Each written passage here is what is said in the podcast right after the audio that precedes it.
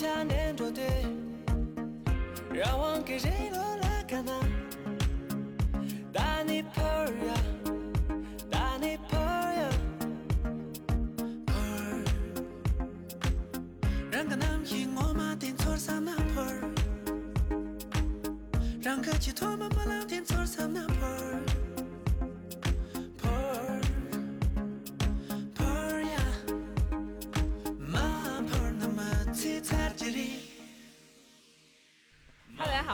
听三元电台，我是你们的主播洛克西。大家好，我是赵彤。今天我们还有三位飞行主持。大家好，我是小金。大家好，我是 Derek。那我们今天聊的主题呢是旅行，然后因为疫情的原因呢，近两年啊，从二零二零年开始，不要说是说国外的了，就连国内的旅行现在也变得不是很方便，因为最近又有几例案例，就是那种病情嘛，最近好像有点反扑，所以呢，我们今天特别呢是请到了我们的嘉宾来跟我们聊一下，就是旅行的话题，让大家先饱饱耳福，好吧？那么嘉宾介绍一下自己吧。嗯，Hello，大家好，我是通通，是一个旅行编辑，就是我们工作是旅行，生活是旅行，基本除了在家之外，永远在路上那一种。哇，那其实你是把兴趣当成工作了吧？已经。呃，确实是，就是兴趣加擅长都当成了工作。因为我本身是学新闻的，所以也做了编辑这一种写旅行攻略，然后拍图、推荐目的地这样的工作。那听起来还挺有趣的，你会很享受自己的工作吗？呃，享受工作分两部分，第一部分是你真实的在旅行过程中，然后肯定是没有问题的，不管是呃历尽千难万苦，像取经一样达到一个目的地，还是说写稿子的时候，但唯一不享受的点就是在于，一旦这是一个客户，那很有可能这个目的地。改稿子，我们会以十遍八遍的方式去改。那明明就是一座山，改成了十遍，它还是那座山。但是这个时候就而且情绪负担会非常重。而且可能就是你要讲很多假假话，就不是你真实的感受。呃，其实也不是假话讲很多，假话，别人哎，哎，我们作为真，我们作为媒体和杂志是砸场不会讲子来了假话是吗的啊，会讲。对对对对 OK，我们作为媒体和杂志是不会讲假话的，但是可能会就比如说做适当的美化，比如说，嗯，突出它的优点。呃，一个是突出优点，另外一个是比如说有些地方明明不好吃，你还是说其实还可以，你不喜欢，说明是你的口味问题。咱们现在开始，哦，明白了明白了。所以那疫情对你们的工作是不是有影响呢？呃，疫情对我们的工作，其实到现在为止，我觉得是方向变了，就是因为最初，呃，在一八一九年的时候，我主要是做国外目的地的，然后呢，甚至当时我们的公司是主打非洲和南美的。结果不料这两年公司已经被国内另外一家巨，呃就是国内一家顶级的酒店集团收购了，非洲和南美去不了了。所以呢，到现在我们作为媒体方，基本就是做的，嗯，国一个是国内目的地，另外一个呢就是我们会更注重旅行中的酒店呀之类的硬的。那本身硬件现现在这疫情你也去不了南非吧、国外已经去不了了，对吧所以就是国内的。嗯 o k 那其实呢，今天本来今天 T T 也要来的，然后我就今天他有一个很好玩的事情我没有讲，就是然后我就替他讲，好吧？然后呢，就是就之前他五一的时候嘛，因为五一刚过，他刚刚去那个旅行了。然后因为之前他们那个旅行团像是一个小团，七个人左右的。然后他当时就跟他的一个女女闺蜜一块儿去的。然后当时他们在那个大群里就看到一个导导游把一个帅哥拉进来了。然后那个他就说：“哎呀，这个不错呀。”他就单就私聊导游说：“哎，你一定要把那个帅哥跟我们一组。”然后我们正好那个就是边旅行把亲也相了哈，相个亲。然后那个导游说。没问题，你不仅能相亲，你还能把父母都见了，因为他父母跟他一块一块旅游。然后，然后那个就到了那儿，到了那个那儿之后呢，就是他们发现这个不说长得怎么样啊，也不说人怎么样，就是他有一点点无法接受。他们旅行中不是跟着妈妈一起旅行吗？其实还蛮能看出来一个人的，就他跟他妈说话都是这样的，就是那种美音的美腔那种感觉啊，美声那种腔，说就是好的妈妈，就这样，是妈妈，然后中央六套，对，是妈妈，好的妈妈，所以就是，就是他这个五一的旅行就是相亲失败哈，所以呢，就是像我之前旅行其实有些趣事啊，在这个通通讲之前呢，我先讲一个有比较有意思的事情，其实不算有意思啦，就是之前我不知道酒后那一期我讲过的，我有一个朋友嘛，他那有一次 one night stand，然后我在旁边就是观摩了一晚，就是，然后他后来呢。那件事情过后呢，就是像虽然当时嘉宾觉得说他这样属于不尊重你，你不应该跟他做朋友了，但是我那会儿还是，就是后来我们还是和好了，还是做朋友了。后来结果我们就一起相约去日本，当时他是在美国，然后我已经回国了，然后我们就说去日本的话呢，就我们两个女生，当时还有我另外两个朋友，就是一个是我一个很好朋友，还有他的哥们儿，两个男生。然后我们说两两男两女一起去，然后这样的话就是房间的话两个男生住两个女生住这样。然后呢，但是不巧的是，其中有一个男生他加班，就是假就是假加班就就没有请下假来，结果就那个男生跟我我们一起去，就到了日本以后呢，我们就说因为房间的原因，就是那个如果让他一个人承担整个房间就蛮贵的嘛，在日本酒店真的很贵，所以我们就说那不如就是我们的房间让你加张床，因为也是我很好的朋友，他也是很老实的一个人，所以我觉得没有问题。然后就让他在我们两个床的中间加一张床，然后就是这么睡的。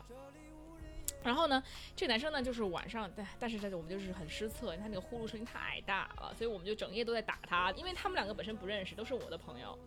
结果就在旅行的后半阶段，他们两个就好上了。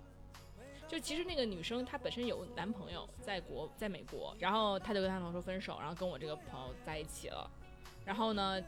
结果就搞得我很尴尬。如果说还有第二个人，就第四就是另外一个人在的话，我觉得好一点。那他们两个在亲密的时候，我像而且是在国外嘛，你就避不开二十四小时他们两个在一起聊天，就很尴尬。就是有一天晚上，那个女生突然提出来说：“哎，我就是跟那个当着我的面儿跟男生说，你今天晚上睡我床吧。”那国外你就是还是必须跟他们俩在一起，真的是特别尴尬。然后呢，后来我就说，当时他当着我面说这个话的时候，我就说，我就直接站出来说：“我说这个不行。”各位，我想采访一下，就如果说在这种情况下，你会反对吗？哎，你说这个的话，我其实有一个类似的例子，不过我的处理方法和你是相反的。啊，你同意他了？呃，不不不是这样的，就是当时是是，呃当时是因为呃，我和另外一个朋友去就是出去旅行，但是呢，他也确实有那个玩着玩着就开始约炮的习惯，于是呢，我的原则就是什么是，习惯？我的原则就是你约炮你可以出去其他酒店开房，不能约在我付酒店房间的地方，不然的话你就额外再给我开一张。开一个房，对你就是不可以让我这种状态看到。对对对对对。但后来发现，因为你知道，就是想玩的爽，还想省钱的人，他一定是不可能再额外给你开一个的，他一定就是去了其他人的、其他的男孩的、女孩的家，是这样的。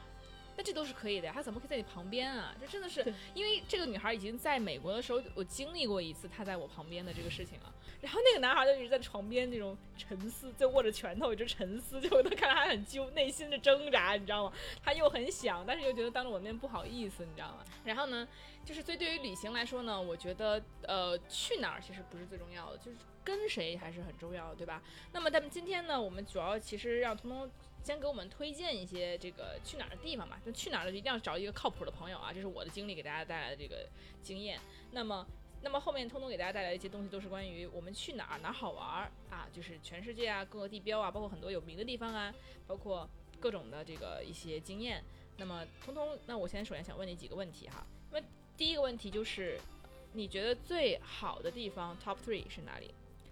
哎呀，最我觉得值得去的。讲三个地方有点难啊，不如讲三个城市吧。就是我心中，如果我可以离开北京，搬去另外一个城市生活，我可能会选择搬的前三名。呃，首先第三名应该是伦敦，然后选伦敦的原因也特别简单，是因为之前在那边上学，所以哎呀。这人不能穿越，但地方还在那儿。虽然伦敦疫情一天还照样增好几万个，但在我们心中依旧还是十八岁长不大的那个人。对，为什么伦敦好呢？伦敦天气不是很差啊。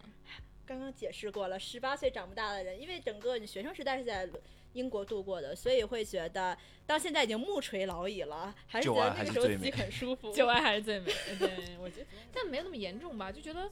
青春那个地方一定是最好的吗？就就是是啊，这城市我我就完全不喜欢伦敦。嗯，我？是高中的时候在伦敦读过一年书，然后我去街上就有大概二十多岁的女的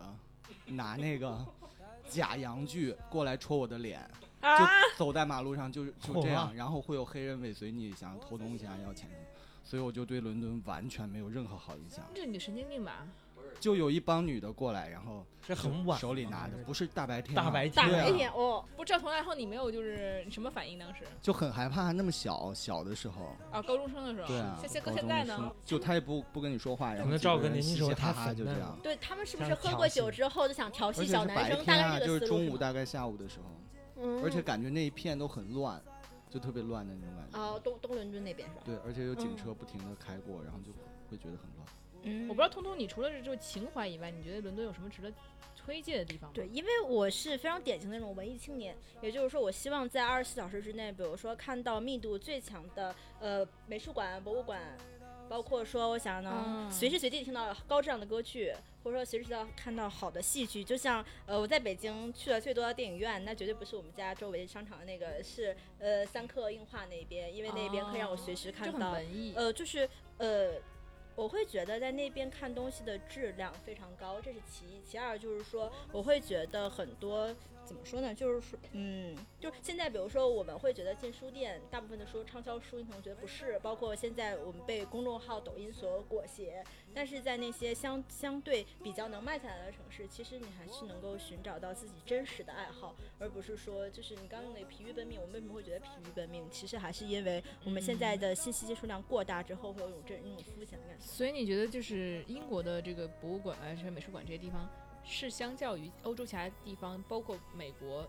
来说的话，更好的、更优秀的吗？我觉得这个美术馆和博物馆不能叫哪一个更好，只能说你可能更喜欢哪一种类型。就是、呃，比如说呃，我觉得我自己是认可大英是全世界最好的几个之一，但它不一定是最的那一个。也其实是因为很多人觉得，其实呃，在大英里面真实是有很多中国。讲？就是真实是有很有三分之一几乎是唐呃中国最好的文物流落在海外，啊，对对对，其实这个对于中国的游客来说，它其实是有民族的这种耻辱感，但其实另外一个程度来说，它又是一个民族接近性。其实这件事情是一件非常荒唐的事情。比如说，大家都知道最好的壁画就是飞天那一边，其实是在敦煌，但是敦煌一共，嗯。敦煌的两百呃，就是敦煌首先可以对外开放的是两百多个石窟，但是每次真实对外开放每年是六十多个轮着开，但是大家买一张票只能看到六个六到八个，也就是当我们自己跑到敦煌去看一趟，其实你还没有在大英里面看。所以它其实是管理的问题，导致我们想要看最真实的东西，往往还是在国外。这件事情我第一次觉得很荒唐。哎你会觉得在我我们会觉得是很难过的一件事情，嗯，这是其一。我当时其二是看就想给它偷出来，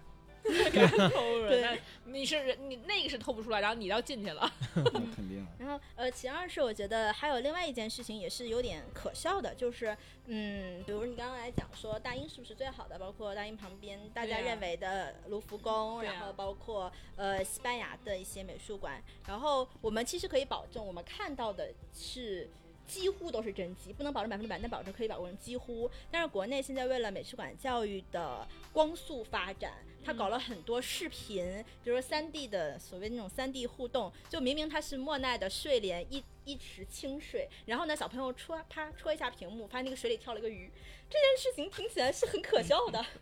呃，对，但是他可能是希望能够激发小孩子们跟这种艺术互动性啊，对于艺术的这种感官、那种感觉刺激啊，就是让小朋友更感兴趣。如果因为如果只是像美术馆的话，我觉得那种油画可能小孩子很小的话，我觉得他们蛮难去理解的。嗯，但是这件事情它并不发生在针对于小朋友的儿童博物馆，就是我说那那那套啊展览曾经在北京。至少三到五个国家级的美术馆展过，而且关键那套系统它全国还巡展，甚至我前几天出差，出差到了其他什么西部城市也有这一套系统，所以我觉得这个事情就所以你觉得推荐。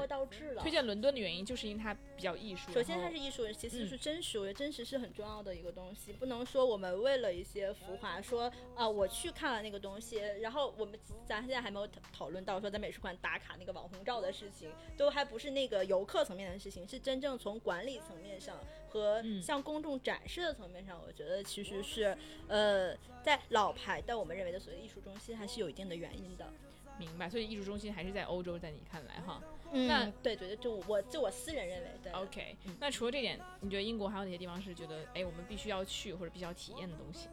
嗯，我觉得想要真正了解英国人的性格，英国不是分为伦敦和伦敦之外嘛？嗯就我自己本人是非常喜欢苏格兰的，就是呃，为什么《勇敢的心》能成为世界经典的电影？其实就是在那一部电影之中，是能体现除了伦敦之外另一群人的状态。呃，因为比如说伦敦，大家认为它是很刻板的、很高冷的、很高傲的、目中无人的。如果我们不是一个频率，我绝对不会和你玩儿的。但是到了苏格兰，不存在这个问题，来者皆是客，大家都大家都是朋友。且因为当苏格兰、爱尔兰、北爱这个区域多年常年战争以及如此复杂的历史和政治原因之后，他们嗯会变得更加包容。就是说，呃，因为现在就据我所知，爱丁堡已经是除伦敦之外的第二大旅行地，整个就是中国游客去的部分。爱丁堡，那是不是因为那边的那个有有很著名的那个名胜古迹？对的，就是爱丁堡嘛，对对对对。对啊，然后以及整个，我觉得是苏格兰高地地区是能看到，除了英国，呃，呃除了伦敦市中心的高楼大厦或者是历史古堡之外的荒原。对，我觉得那个高地的荒原自然风景是非常美的。你一说这个人与人之间的，我们正正常的讲一个大事儿就知道了。大家都知道苏格兰这个脱英国脱欧脱成了，但是苏格兰脱英没脱成。嗯，OK，这个是二零一四年的事情。这个，因为我当时担心苏格兰真的公投投出去英国之后，我会觉得可能去那边旅行不是很方便了。我专门在公投的前一天去苏格兰转了一圈，然后第二天坐火车回来了，为了不现现场看我那个结果。那所以哦，那苏格兰其实对于英国来说，对比英国来说还是稍微要原生态一些。对对，它嗯淳朴一些。那那我们英国说的差不多哈，包括苏格兰也说，那我们就进入 top two 吧。哦，哎呀，我天呐，我我自己心里排第二名，我可能会排里斯本。嗯哼，呃，对，因为我其实想要去搬搬去的地方是那种我自己觉得，呃，因为我除了通通之外，有个笔名叫小岛，我很喜欢临海或者是临水的一些地方，嗯且就是很不是很大的城市，但是它的交通以及政治文化是一个小中心，很嗯丰富。对，然后且不得不说。西班牙、葡萄牙一带已经是整个欧洲好吃东西中非常高指数的了。哎，对对对有什么推荐的菜吗？呃，我觉得这个菜品不好单独推荐某一人。你要说里斯本最好吃的蛋挞，蛋挞都是从里斯本来的嘛。哦对对对，因为本身蛋挞这个东西是修道院的修女已经穷到饿到吃不上饭，于是他就说，那我们用我们这些甜品的原材料搞一个东西，开一个隔壁的店吧。于是，在修道院的隔壁开了一家蛋挞店，于是那个贝伦贝伦修道院和贝伦蛋挞店就成了蛋挞的始祖，是这样出来的。哦所以现在澳门的说的葡式蛋挞是从这边传过来的。哦，所以葡葡萄牙葡式蛋挞并不是本身的。呃，就是呃，怎么说呢？就是葡式蛋挞这个词和真实的蛋挞，其实现在变成了两种东西。但是最嗯初的那个蛋挞妈妈是那个修道院里里斯本出来的。对对对。所以，哎，那那你说，就是你最选这种安静的城市，那你就是不是很选这种很繁华的，就是那种大都市？呃，我可能对就是比如说呃纽约，就是纽约这一种，我会觉得有点吵，就是没有归属感。呃，归属感可能当我长期在那边生活，因为就纽约也是旅行嘛，就我没有长嗯期在纽约生活过，所以我会觉得，嗯，就是会就是吵这个词，那就是对，感受到了说，比如说你的交通从 A 地到 B 地，你会发现 A 地周围乱七八糟是好多人，B 地周围又是一些对，和你你没有办法和他们交流。呃，在纽约，我觉得就是属于你会感觉到什么事情都跟你是没有关系的，就是他会嗯行走的非常快，然后每一个人也不会停下来跟你交流，然后就是，呃，车也是乱开，就是你会觉得没有什么归属感，然后觉得一切都是很乱七八糟的。确实，那个生活节奏有点像上海，然后呢，就是人人的那个状态可能也会比较像上海这种城市状态。然后，但是有一点，我觉得就美国比较好的一点就是，它的每个城市很平均。比如说，在美国的小城市，它的那个包括医疗啊，包括那些学校啊，包括那些各种，它它它建设差不多，包括一个 supermarket 都差不多的。它都不会说哪个就是只有小的那个小小小商店，它没有那种大商店，不是的。每个小城市大商店，或者说它的那个医院的设施，几乎各大城市是一样的，没有会差很多。这个基础设施它是非常平均，这一点，对这一点我觉得还蛮好。那最后通通的推荐的 top one 的那个居居住地点呢？哦，这个也还蛮有意思的。我 top one 会选择新加坡。首先，我选择喜欢热的地方，对。然后新加坡太太热了，我觉得。对，然后你看，就又符合刚刚说的，就是它规则性很强，然后热的地方热带有很好的海，且我喜欢呃喜欢这种相对更安静，就是新加坡虽然人口密度也不少，但是它的人的规则性非常强。就其实这个规则性很强，又回到刚刚上一个话题，就是说，因为新加坡是一个严刑峻法的地方，所以我们会觉得，就是当法律越严苛的地方，整体人们是相对比较规矩的。整体说相对，就或者说你说素质比较高，或者文化，整体来说，你像新加坡，它其实没有绝对的说是一个艺术非常灿烂的地方，也没有，但是它就是一个规则性，会让人觉得非常宜居，以及，哎呀，新加坡毕竟在好吃这件事情上还是能谈得上的。你看这吃还挺对对，东南亚菜系大汇聚，以及华人在其中的极大力量。啊，那你其实刚刚光说的是宜居，那你觉得这些地方，如果只是说我去旅游的话，你推荐吗？哎，我觉得是不是有点无聊啊？嗯，你觉得新加坡无聊是吧？那你那你你像去里斯本什么会不会也稍微无聊一点？，哎对，所以说到这儿，我觉得其实这一个地方，呃，或者说你下一次旅行去哪儿，呃它其实有几个维度，就我嗯会后面有五个维度来跟大家聊，说怎么样确定你下一个地方去的可能是你喜欢的。第一件事情就是，呃，如果你会选择。就是我觉得第一个事情最重要的，几乎就是吃，不能说最重要，而是说你要把这件事情作为第一顺位去考虑。它一定不是去那儿最重要的，但是它是你考虑的第一件事情。就是如果做好心理准备，嗯，这个地儿就是不好吃，或者比如说在北京找了一个当地菜馆，吃完了以后发现就那样，那好，就做好心理准备，它就是不好吃的，以及要在攻略中先从 TripAdvisor 上面找一些中餐。对对，或者是说也接受，那可能一个星期中麦当劳、肯德基也得吃几顿这件事情。所以我就是说你不一嗯定说吃是最重要，但是你要想清楚了，你就先把它考虑好，对吧？对，先考虑好这个地儿你能不能接受它的美食。于是，如果真的，比如我们很在意好吃的东西，那可能 fine dining 的餐厅就意大利、法国。那比如比较街头的，可能嗯美国，然后在什么好吃的东南亚地区是整体比较好吃的。所以我们在考虑这一部分原因，以及美国好吃吗？呃，起码能、能入口，而且就没有什么花样啊，就但是我我我自己哎，你是这样的话，我觉得可以有另外一个观点，就是第一起码能入口，第二是美国，因为大城市它的全世界餐厅很多，选择多你是能找到东西吃的。就还真有一些地儿你找都找不到吃的，就比如说什么希腊之类的。如果你不喜欢哦吃地中海菜系，那个所有的的东西都是沙拉上面给你搞点孜然的，找都很难找到。对，哦，它它是因为希腊有有一是它属于地中海菜系嘛，有一些北非过去的做法，对，所以它其实有这个。那欧洲？呢？你相比来说，其实欧洲其实是法菜、法餐，就法还是法餐和意大利餐吧。而我自己意大利和西班牙比较喜欢。对，西班牙的海鲜饭就是承包你每一顿的主食啊，就是。真的饿了。对对对。然后啊 OK，考虑好了美食这件事情，就是不管吃和不吃，咱咱先空它空降那到那边。然后我觉得另外一件事情就是考虑古城，就是民俗这件事儿。我觉得这个民俗其实就是不分国内和国外了，特别帮大家解释，这两年就不能出国的时候，我们说在国内，呃，你发现这个北就是从北京到大理，再到什么长沙、西安，怎么觉得都是放大版的南锣鼓巷呢？这件事情我觉我得他们都都一样，整个风格都一样。先做好，就是这件事情，我觉得就做好心理准备，请直接从你的旅行清单中去掉，除非你要给七姑八姨、同事、同事、同学，注意不是朋友买伴手礼的时候，而可以去一下，哎，三家店最高效率解解决伴手礼问题，不然的话，还就古城问题最好别去，反正是但是见那么有我觉得劲也不去，。我觉得比如说去大理、就云南这些地方，如果你不去古城的话，其实也没有什么地方可以去。就你每天吃饭啊，或者晚上的消遣，还是要去古城里面所以就没有什么可赚的东西。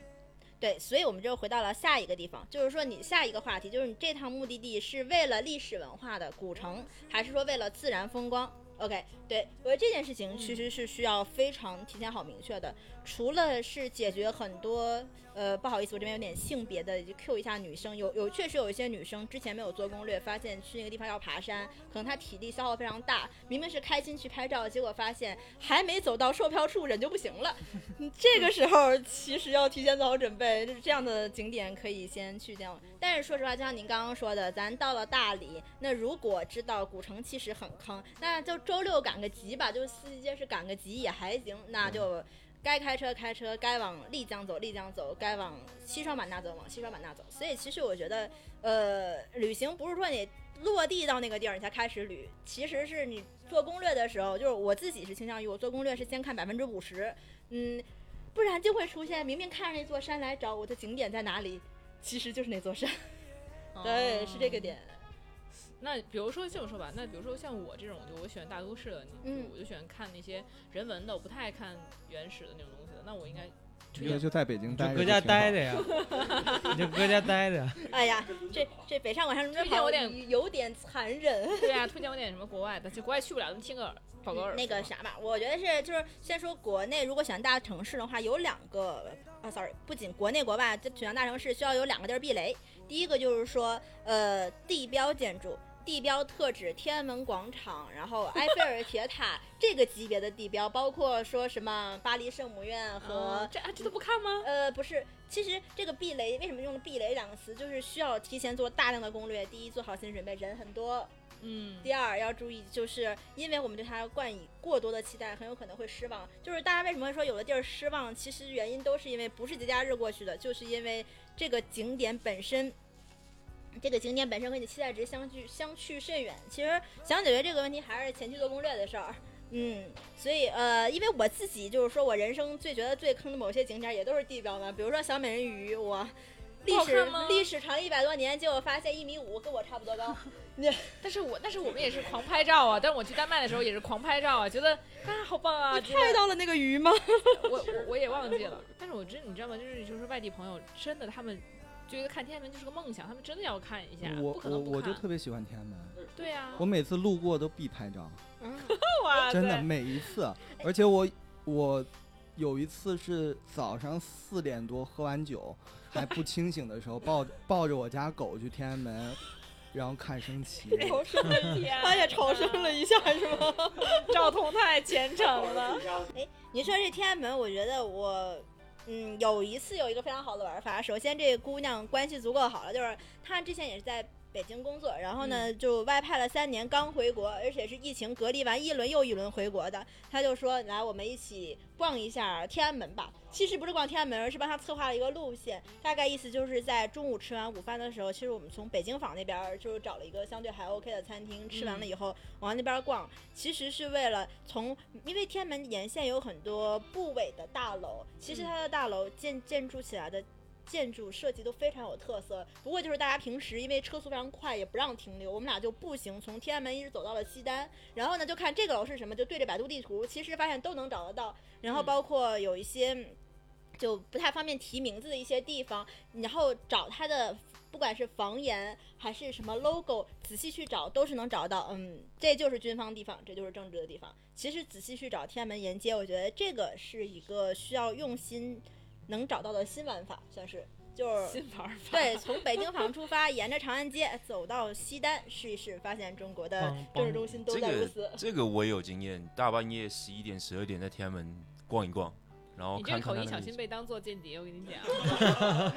这个一个向往还不好吗？我想听，我想听，就是推荐我去什么大都市啊？哦，哎，我觉得其实现在大都市我自己特别喜欢的，一个就是地标类的，可能一定会去拍一下；另外一个就是说，有一些美术馆现在其实是非常浓缩了当地。不管是一个城市或者一个国家的文化，嗯，然后美术馆也好，城市规划馆也好，博物馆也好，对这三类其实它是分开的。但是特别是那些历经饱经历史变迁的呃城市，其实是可以考虑把它的城市建设的，就是城市规划馆，或者是一般就是说的是所谓的市立博物馆，也可以去看一下。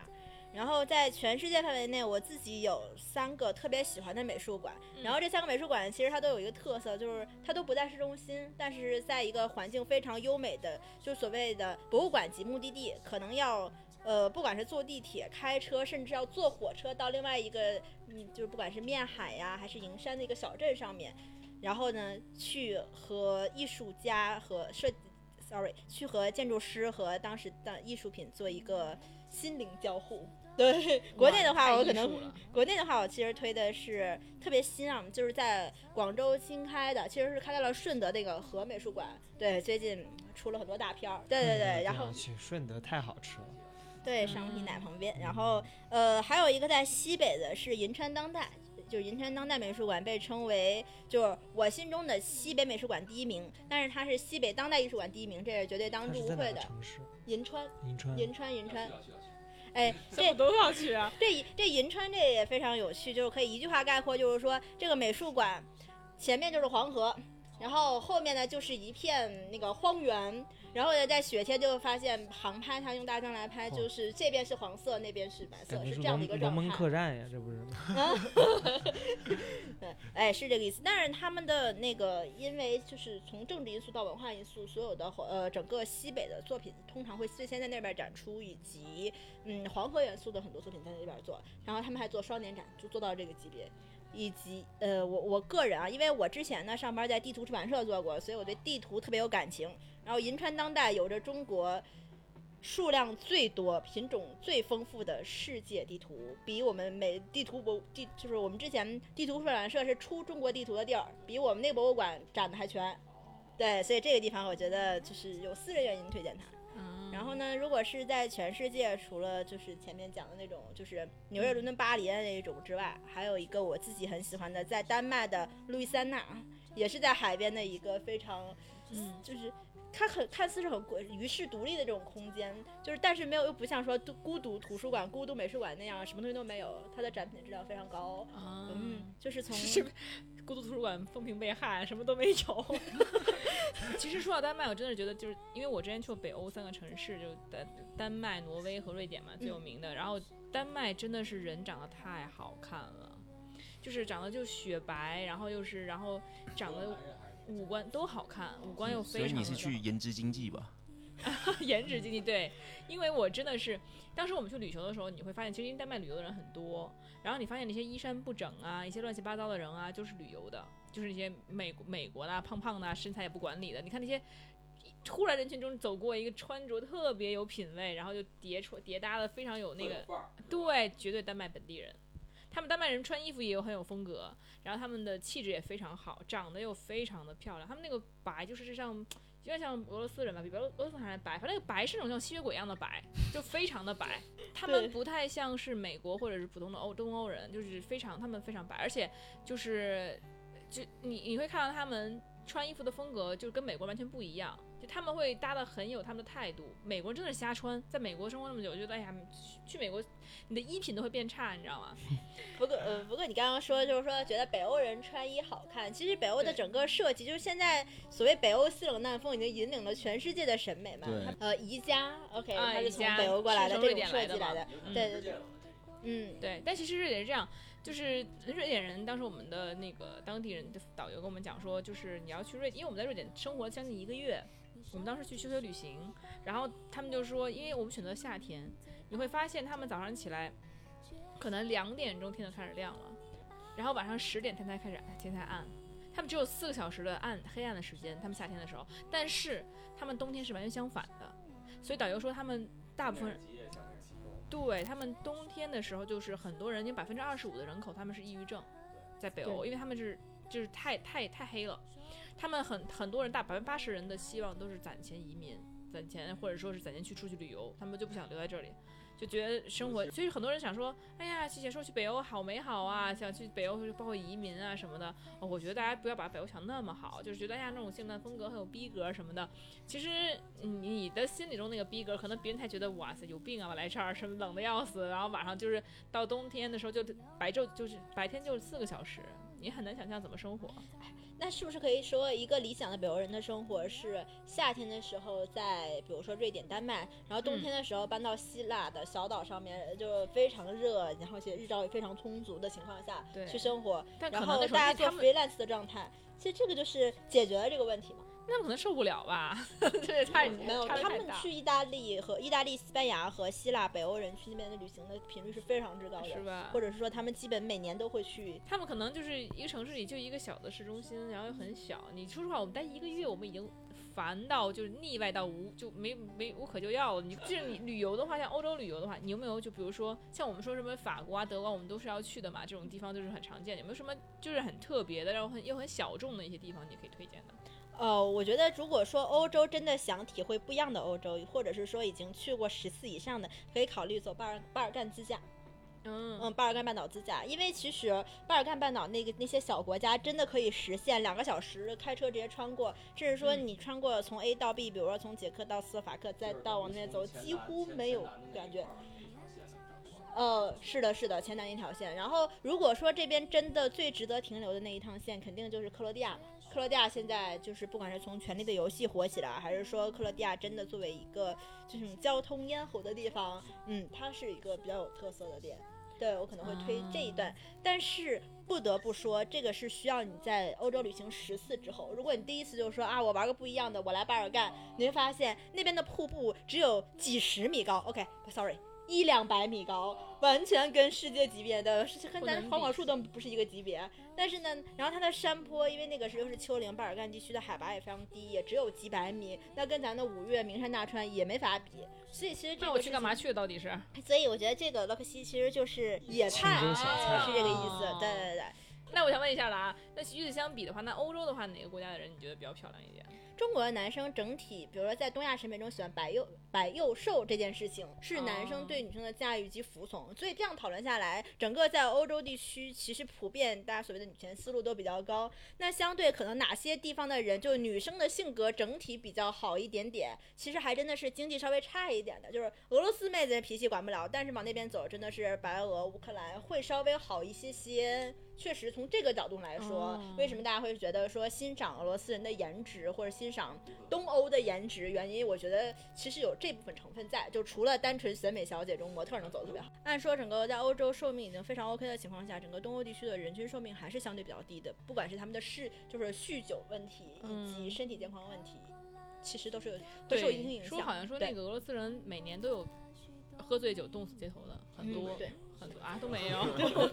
主要是跟冷有关关系，对，北京也有，啊，北京也有吗？北京那么冷吗？在呃，所以说就是你，包括包括旅行啊这件事情的话，你觉得不是适不太适合去的地方有什么吗？比如说你觉得啊，虽然炒，比如说尤其是炒炒的很火的一些地方，但是其实你觉得很一般。哎呦天哪，这这问题其实特有话语权。我自己是前面其实咱讲了一波，就是所有古城，古城、古？镇类的踩雷地方非常高。但另外其实可以讲一个通用的词，就是在自然风光中，如果这个地方离你的故乡和你现在居住的城市接近性特别强的话，那你去那儿会觉得，哎呦，我这三千多公里飞过去。飞机飞了将近八个小时，因为现在天天延误，你就让我看这，就会有一种我裤子都脱了，现在要干嘛？就这种感觉。哦 OK，然后这个是其一，我觉得为了规避这个问题，就俩字儿攻略啊，提前做好攻略，做好心理准备。觉得这钱我花的值，咱就去；花的不值呢，咱可以在家里面打开、嗯打开各大攻略 APP 来看，哎，世界哪里好那玩？国外呢？对对对，国外的话，我觉得踩雷的主要是，嗯，对我个人而言，如果这个地方只有自然风光，且这个自然风光维持的比较长，那要做好准备了，那很有可能会踩雷。就比如说我自己真实的一个故事，就是，嗯呃。一八年，呃，OK，对，一八年的时候，我和我的朋友，我们俩去大洋路自驾。OK，就是本身我自己非常澳洲？澳洲，对对，本身我自己是非常喜欢海的。然后大洋路自驾呢，还想就是虽然我们做了攻略，说周围有一些小镇可以停留，但是当时考虑，首先天气非常糟糕，然后没有暴雨，但是就是全程都灰蒙蒙的，眼看就要下雨，所以开车的朋友他会担心在赶路的问题，所以在小地方都没有停。然后呢，就是开开开，终于开到了十二门徒，发现原来就这样。然后我们当时呢，是因为呃还没有舍得坐直升机，专门看了一圈儿。据坐过直升机的朋友说，你看了一圈儿，更觉得自己那八百块钱白花了。但我觉得很好，大洋路一圈儿就会有冲浪的点，然后会有其他看，比如说那个那个叫什么熊小熊猫叫啊什么，对对对然后看他们的点，看那个就我觉得还好，我觉得那一路是美的。对，所以其实这个就是我刚刚说的，如果这个地方的呃。它的地貌特征过于单一，那很有可能会出现我这个情况。因为而且我当时是呃，因为我们前面有飞机延误的问题，致使大洋路往返只能一天时间，就是因为已经会是最后一天了赶，，时间本身已经非常赶了，所以就只能是你开到终点，然后再开回墨尔本这一个要四个情况小。时吗，来就是一趟一趟。对，单程四个小时，然后逛一逛，那可能马上要天黑了。所以就整个这一趟的体验，就是大洋路一直是我就是人生这种最讨厌的地方之一了，几乎是。我觉得其实这个最讨厌的原因？并不是说真实大洋路有多么的好或多么的差，而是因为墨尔本吗？我自己非常喜欢墨尔本，因为我自己特别喜欢建筑。就是我后面在去大洋路之前，其实是在墨尔本的各个大厦拍了好久，因为它的不管是那种玻璃的、钢制的，就墨尔本的，就是墨尔本可以让你在一个小时之内看遍世界最典型的建筑特征，几乎是到这种状态吧。嗯就是它是虽然没有那么多地标的情况，对，因为它你在走在它的 city 的路所以每个建筑都非常有。所以说你其实还是更偏向于这个人文，包括不管是艺术也好啊，建筑也好啊，什么什么都市的东西文化也好，其实你对于这个人文景观不就是自然景观，就好像偏好的比较低。那你有没有觉得特别值得推荐的那个自然景观很很棒的？哎，我觉得，所以所以我想刚刚说说就是嗯自然景观，它受外界影响的因素特别高。就像大家会说，如果你第一次去一个城市，只待呃第一次去一个地方待的时间特别短，天气不好的情况下，你可能对它印象非常糟糕，所以可能会有这个情况。但是呢，我自己其实很想推荐的一个地方是呃沙漠地区。就我自己有一个蛮好的印象，是在我们前几年去以色列的时候，就是我在去以色列之前会觉得，除了特拉维夫和呃，耶路撒冷，假装耶路撒冷也是以色列的啊，就是除了这一片之外，应该其他东西没有。但是发现，其实在这个那么狭小的国家来看，整个沿着呃。就是从呃耶路撒冷往沙漠腹地里面开，会看到它的一个是特色农业，另外一个就是呃，因为它也是纬度非常低的位置，所以种的棕榈树，然后包括呃，甚至那边还有什么各种各样芒果树啊，七七八八的，会发现说，哦哎，真的是有一种沙漠中有绿洲的感觉。其实这一片是直接改变了我对平时咱西北、大西北、内蒙古和新疆的沙，就是大沙地的一个印象。那以色列会不会很危险啊？呃，以色列现在现在很危险啊！你推不推荐这种地方作为旅游标的啊？我自己来说，首先我觉得以色列非常安全。我为什么讲哦非常安全？就是因为呃，其实刚刚前面有两个男生的朋友反伊拉克而觉得，哎你你一说这个的话，我其实还是建议说伊拉克也能去，只啊要你住在四季酒店。啊，不不是不是，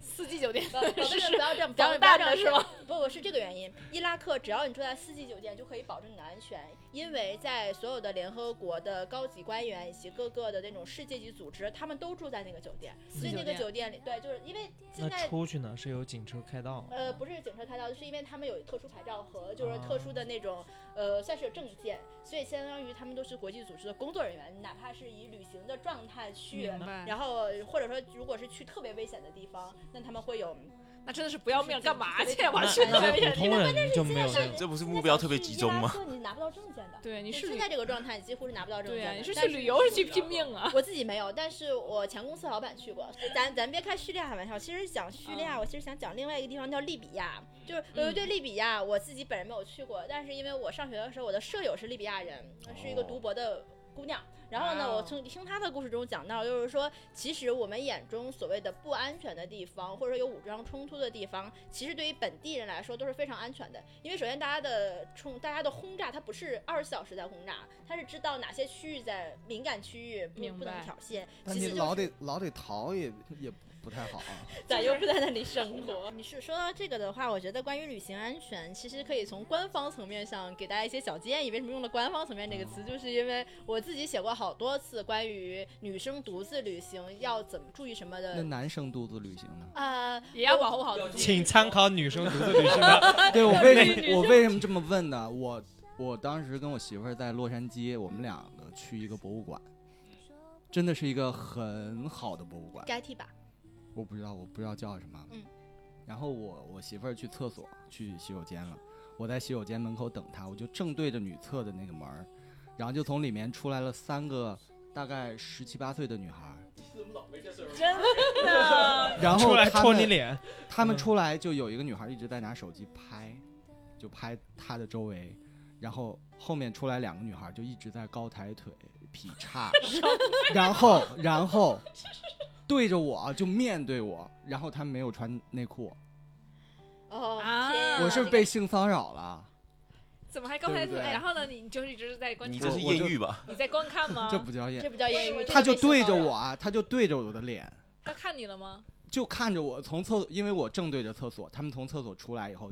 然后看到我，然后就开始高抬腿劈叉，然后就没有穿内裤。赵老师，你怎么老招这种事儿啊？这奇怪，好奇怪我也啊！我，而且我觉得这种事儿发生在博物馆里，我就觉得很难理解。啊 十七八才，你这样讲，因为博物馆里面挂的画刚教完他们。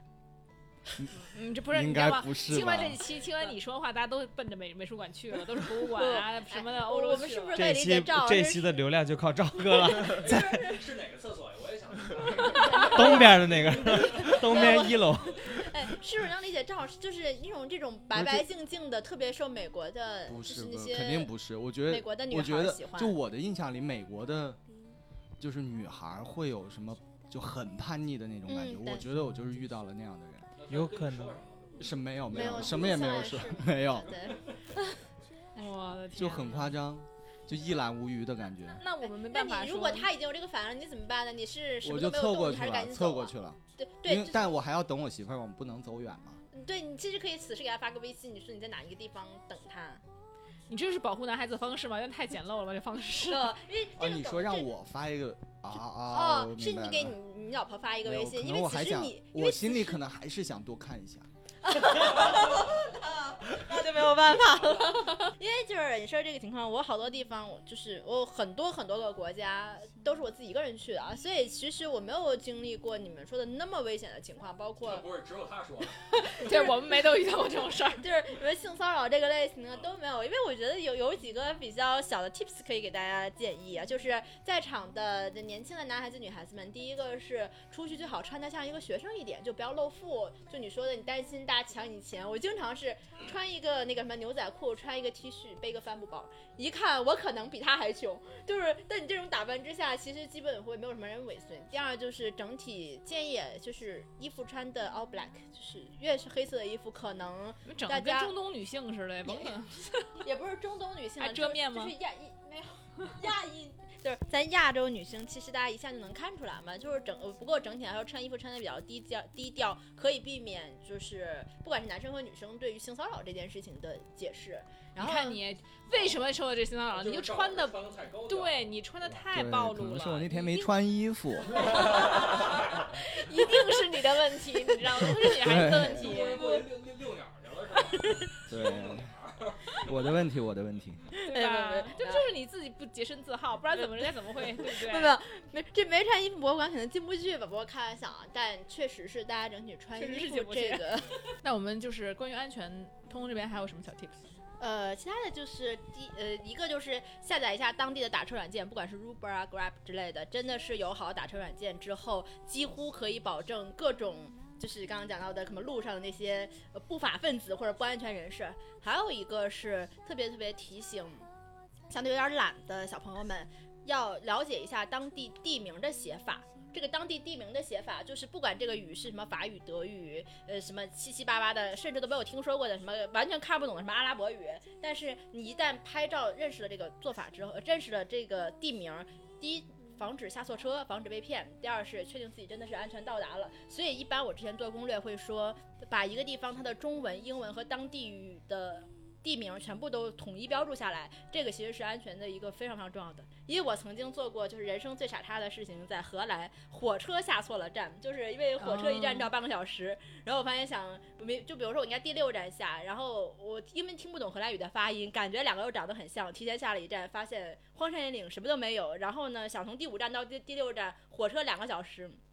然后公交车又一个小时，那我就嗯只能是找地方等公交车用，用那个 Google Map 再找从哪里一个公交站能走到那边，然后踉踉跄跄的到对一个人，天哪！踉踉跄跄到了荷兰风车村，没没有人说过荷兰风车村其实是非常容易到达的，因为本身火车下车整体就就到了这个村口了嘛，但我下错了前面的一个站，就相当于提前又多了一个小镇游。一个人去荷兰是不是很好玩？呃比，较疯狂吧？是吧？哎，我觉得这个不分男女，其实这个其实这个一个人去荷兰不分男女。我当时去荷兰的原因也特别简单，就是因为呃，我其实当时是和一个前男友分手了，然后想出去，因为我目的就很明显了，呃，对，嗯也也没有说想寻找艳遇，只是说想要心情重新回血。因为我不管工作遇到不顺，或者说什么论文写不出来，还是说分手，都是需要靠旅游来治愈的。嗯，所以当时去荷兰也是因为想看一下哥哥的，坐在运河旁边，每天坐在运河旁边发呆，然后我觉得荷兰也是一个很好的我放放发我觉得荷泄的地方。兰特别好，嗯，每当从那个蘑菇屋出来以后，天哇哪整个世界都开朗了。能播吗？你 我我我都没有没有感受蘑菇，就是很多在其他世界、其他地方不合法的东西，在荷兰都是合法的。对，对，所以可能赵哥你这个人真的是怪不得人家给你劈叉的，对吧？人家跟你劈叉是有原因的，好吗，赵哥？哦，我我就是我自己玩荷兰，可能就无聊到会甚至在天，我会去恒东区，但在天黑之前就离开。红灯区真的是有那种橱窗里，然后全都是辣辣妹嘛。对对哇是的，哦不过就是我我通常我看到他们马上要上工，然后赶紧走，因为一个人好想去看看。哎可以，大家下次解发一期。好呀，对，嗯嗯。所以说，关于旅游，就是通通这边还有什么官方 tips 吗？官方 tips 基本就没有了，就是主要是这个当地语言这一块，是希望给大家做一些提醒。然后呢，就是呃，关于吃东西这件事情上，如果这个小伙伴有水土不服的习惯，或者说有水土不服的。就是曾经出现过这个嗯问题，那第一个就是建议一定要喝瓶装水，会比当地直接接出来的水会好一点点。第二个就是前三天，嗯，尽量先吃两顿中餐，让自己胃肠道是水土不服，本质是水不服嘛。适应了那个之后，呃，虽然这个做法有点残忍，但是真真心真实有效。就是我给水土不服的小伙伴推荐过之后，大家都说确实先用中餐适应一下，完了之后可能后面再什么的食物，嗯，对，就起码能保证你的旅行继续，不能说我第一天就挂了。很多人就是就会出现这第一天就水土不服挂掉的情况，对。嗯，喝瓶装水，就我去哪儿都可以吃当地的，然后跟我一起出去的朋友，然后他吃不了的时候，就嗯需要陪着他到处找麦当劳这件事儿就所以你跟很烦。所以你就把卡景思先掐死，然后你再自己吃好了。就是说，除了这个吃上面的东西是吧？其实我们还有一些，比如说宗教文化呀。其实你要去国外的话，可能会有一些要需要注意的地方，对不对？哦，如果说就是国外文化上面，因为我之前是有听小伙伴们说过，就是说在以以色列遇到安息日那怎么办？就是全程全全程发现说，呃，不仅吃饭的餐厅关掉了，然后嗯。是什么公共交通很多都停掉了？那这个样子解决办法，第一个是安息日呢是犹太人过的，然后阿拉伯人是不过的，所以当时如果真的提前做了非常非常充分的攻略，可以考虑住在一个以犹太人呃，sorry，以阿拉伯人为主的酒店，以及就是那区起点那片区域是以阿拉伯人为主的，以及就是餐厅去找阿拉伯餐厅一定开门的，因为他们会不管是为了游客还是为了他们自己，因为他们自己是没有受这个限制的，所以其实是可以解决刚刚呃小伙伴说到这个问题。OK，你说到宗教着装，就是我自己现在可能因为也是一个是我们出去的次数非常多的情况下，我自己就是。几乎可以适应各个地方的着着装，甚至说，就我们真的去到一些清真寺需要包头，那我就用我的围巾马上包一下，或者是说，有的时候就是女生是要求不能露腿、不能露胳膊，那我就想办法光速的解决这个问题。其实就是，呃，好多时候我们都说，只要这个地方是人类能进去的，那我们都会想办法进去。但是有一个地方我我我会进不去，就是有一些清真寺，它是只能。穆斯林才能进去，它的考核办法是让你现场背古兰经，不仅你的 ID 上面是要写穆，就是显示是穆斯林或回族，现场背古兰经这件事情，它就是它有点像像对暗号一样，就是大家大家甚至说，就是你哪怕自己偷学了几句之后，它可能会让你从中间继续往下接下去，还是弄不上。所以就这件事情是太难了还的进不去的。考核呢，你就背前几句还不行？好啊，今就确实是伊斯兰教是严最严格的地方，对。今天我们也聊了这么多了，其实今天讲通通来，就是因为他是一个旅行的编辑嘛。那我觉得对于他来说，可能去的地方太多了。那么今天我们只是讲了一个很笼统的对于这个旅行的，包括一些建议呀，然后一些经验啊。其实呢，之后通通肯定还会有更多的故事。我觉得以后包括他可能具体。某一个地方，或者是可能给大家具体的推荐哈，具体的讲他的旅行经历。那么今天我们因为时间差不多了哈，那么我们今天的这个节目就差不多到这里啦。如果大家有什么问题的话啊，其实因为我们今天涉及到了很多方面，那么关于旅行有什么问题，然后想要问通通的，然后也也大家都可以留言，然后给我们，然后我们都会整个通通，然后答复大家。然后呢，如果呢喜欢这方面的话题呢，或者说你希望我们去讲哪一个国家呢，或者你或或者你计划可能以后要去哪个国家或哪个国家感兴趣的话呢，也可以告诉我们，然后我们可以安排通通再去仔细聊这个国家的这个风土人情和这个旅行的经历哈。那么我们今天节目到这里啦，大家下次再见吧，拜拜。拜拜。谢谢。一桩难放开，一桩难放开，一桩难放开，一桩难放开，一桩难放开，一难放开。